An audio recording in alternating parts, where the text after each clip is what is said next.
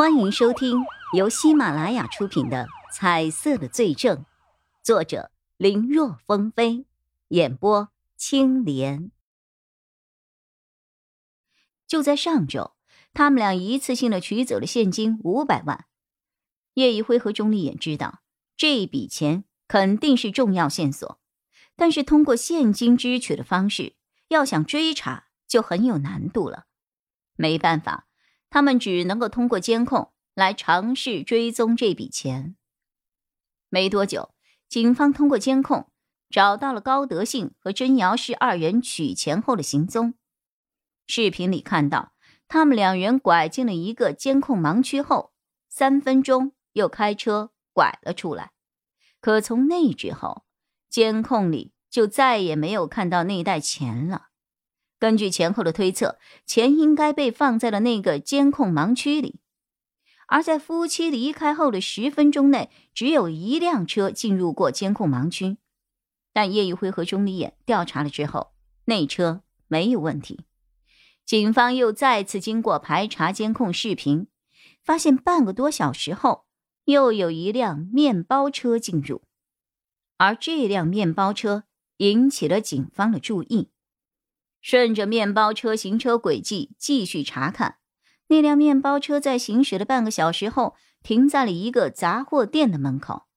一个戴着口罩的司机把那夫妻二人装五百万的钱袋子从车上拿了下来。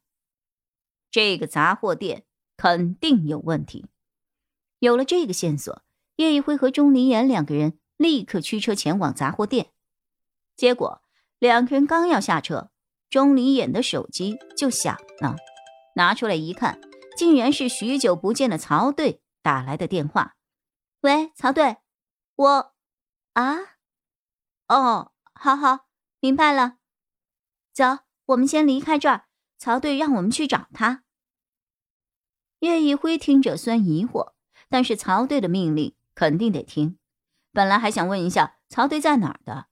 结果钟离眼开车就拐了一个路口后，在一个咖啡店的门口停下了。咖啡店有两层，二层在装修，禁止开放。两个人一进来就被一位同事领上了二楼。进了屋后，他们看到二楼的窗户边各种相机、望远镜的都对着外面，这是在监视谁呀？曹永浩正坐在一堆监视器前。看着来自各个不同角度的影像，而那些影像中心都聚焦在了叶一辉和钟离眼刚才正要进入的那个杂货店。曹队，曹队，曹永浩点了点头，算是回应。几天不见，两个人都感觉曹队似乎又憔悴了几分呐。看来最近曹永浩所负责的案子很是熬人。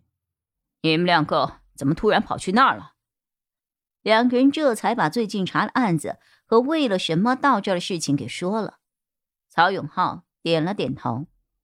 这样啊，看来高德信和甄瑶师的孩子应该就在里面。叶一辉和钟离眼听到这话，并没有觉得奇怪。两人推测，那个人很有可能被绑票了，五百万就是赎金。可紧接着，曹永浩的话。完全出乎了二人的料想。那个地方是一个非法移植器官的地方，我估计那两个人的孩子应该就在里面等待器官移植。五百万只是入门费而已。器官移植入门费？对，我已经盯了这儿很久了。根据情报，背后的主谋这两天就会露面。你们俩的案子先缓一下。从你们告诉我的情况来看，那个高德信具有重大的作案嫌疑啊！你们说他银行账户都没钱了，对吧？呵，这个非法移植器官的地方走的是拍卖的方式，价高者得。他估计为了救自己的孩子，需要搞到大量的钱，然后去参与竞拍。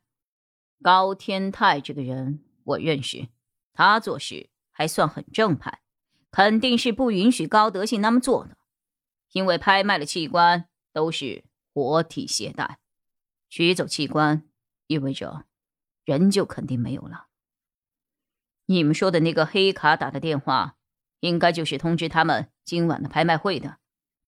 这个组织这几年来活动十分的猖獗，我们也是跟了很久才有一点线索的。叫你们过来，是怕你们不知道乱来，万一打草惊蛇了，再想找这个主谋，就不知道要花多长时间了。曹永浩的声音里有些疲惫，他千算万算，没有想到叶一辉他们负责的案子和自己的案子竟然还有交集。他现在只希望刚才两个人没有暴露，没有打草惊蛇。二楼的咖啡厅里。曹永浩一直盯着屏幕在看，从下午五点开始，那家杂货店里的人就络绎不绝，而且进去的比出来的要多得多。看来这些人中有一大部分是进入了这个交易所，准备参加晚上八点开始的器官拍卖大会。相信在这些人里，作为主办方的人，也是他们追踪很久的玄姐，肯定会出现。当墙上的挂钟指向八点的时候，早就等在车里的曹永浩一声令下，埋伏在周围的警力齐齐出动。他们或是围绕着杂货店展开封锁线，或是将沿途的一些路口进行了暂时的管制，以防止有人逃走。而其他人则在曹永浩的带领下直奔杂货店而去。等到曹永浩赶到的时候，五名装作客人的便衣已经控制住了店内。依照线人的情报，曹永浩来到了第一个储物间中，拉开了一个柜子，果然后面露出了一个通往地下的旋转回廊。曹永浩领头走了下去，其他人紧随其后。